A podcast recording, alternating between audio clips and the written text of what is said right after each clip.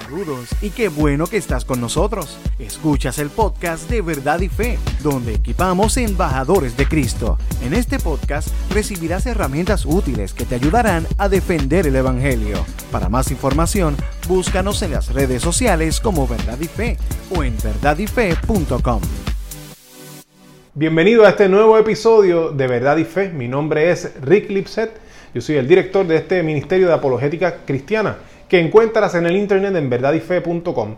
También estamos en las redes sociales, estamos en YouTube, nos consigues también como podcast en las diferentes plataformas eh, disponibles de podcast.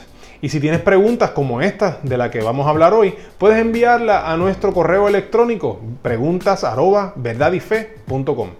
Bien interesante este tema porque eh, lo escuché de una persona que recientemente se fue de la fe y fue que en una de las tantas cosas que le sucedieron para que él negara su fe, para que, para que se cuestionara aquello que creía, eh, fue que visitó a una comunidad muy, muy pobre y se dio cuenta de la necesidad extrema en que estaban viviendo estas personas y se quebrantó al ver niños que estaban sufriendo y niños que tenían la edad de su, de su propia, de su propio, eh, de su hija.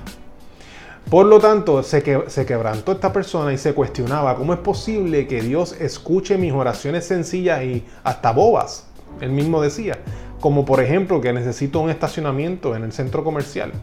¿Cómo es posible que Dios conteste esa oración, pero no conteste las oraciones de las mamás y los papás de estos niños que estaban sufriendo allí? Estás entendiendo el peso de esta, de esta queja, ¿verdad? ¿Qué pasa? ¿Quién puede decir si Dios escucha una oración o no? ¿Quién tiene esa capacidad de saber cuáles oraciones Dios escucha y cuáles no? Alguien aquí en el planeta Tierra, hay otro ser humano que tiene la capacidad innata de saber qué cosas Dios oye y cuáles no. Yo pienso que no. No hay persona que sepa por naturaleza, que sepa lo que Dios escucha y no. Puede ser que haya alguien que Dios se lo muestre de alguna manera, que, que Dios está escuchando. Sí, eso puede pasar. Pero por naturaleza nadie sabe lo que Dios escucha o deja de escuchar. Ahora, yo no estoy diciendo eso para que entonces ahora se te caiga todo el edificio del cristianismo y de tu creencia. Eso no es lo que estoy diciendo. ¿Qué pasa? Dios ha mostrado su fidelidad en innumerables veces, innumerables ocasiones.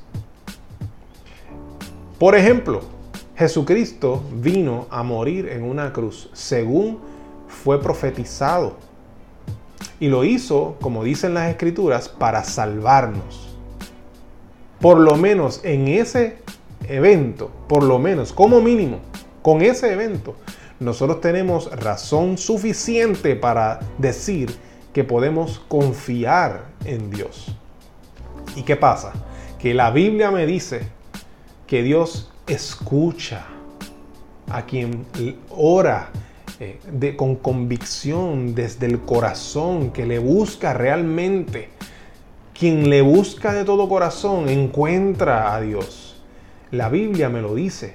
Si Dios ha sido fiel en cumplir su palabra en múltiples ocasiones y me lo ha demostrado, yo puedo entonces confiar que también lo que yo no veo que está sucediendo, si Dios lo prometió, Dios lo va a hacer.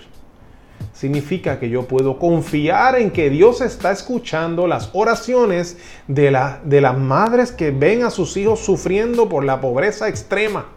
Dios está escuchando esas oraciones y yo lo sé no porque yo sepa lo que está sucediendo en, la, mente de Dios, sino porque es que Dios ya me lo dijo y yo confío en Él. Similarmente a como dije en un episodio anterior cuando hablaba de, esta situación también, lo diferente es que cuando esta persona está allí presente y está viendo la necesidad con sus dos ojos y se cuestiona cómo es que Dios escuche mis oraciones y no escuche, que son bobas, y no escuche las oraciones de estas personas. ¿Qué tal si consideras o qué tal si consideramos? ¿Será que la contestación a sus oraciones soy yo. ¿Será que me toca a mí hacer algo para bendecir a esta gente? ¿Será por eso que Dios me trajo aquí a mí?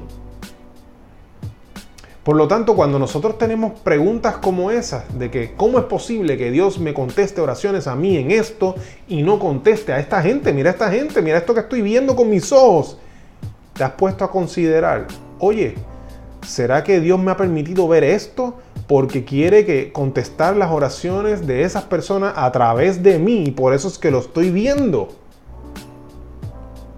No deberíamos de, de, todo el tiempo estar tirando a que Dios no hace, Dios no hace, porque es que Dios obra a través de sus hijos. Dios obra a través de nosotros. Por lo tanto, cuando nosotros nos cuestionamos sobre la oración, en vez de cuestionarte sobre la oración, la pregunta que debe de venir a tu mente es, ¿cómo yo puedo ayudar? ¿Cómo yo puedo bendecir? Dios me está permitiendo yo ver esto a mí, es porque Él quiere que yo haga algo al respecto. Y la Biblia me lo, me lo, dice. Sabemos entonces que esa es la voluntad de Dios, que, que nos lancemos a suplir la necesidad. Esa es la voluntad de Dios. Y como ya lo sabemos, no tenemos que preguntarle otra vez a Dios. Ya sabemos lo que Él quiere. Y vamos y nos lanzamos. Mira cómo lo dice en la epístola de Tito, en la carta de Tito.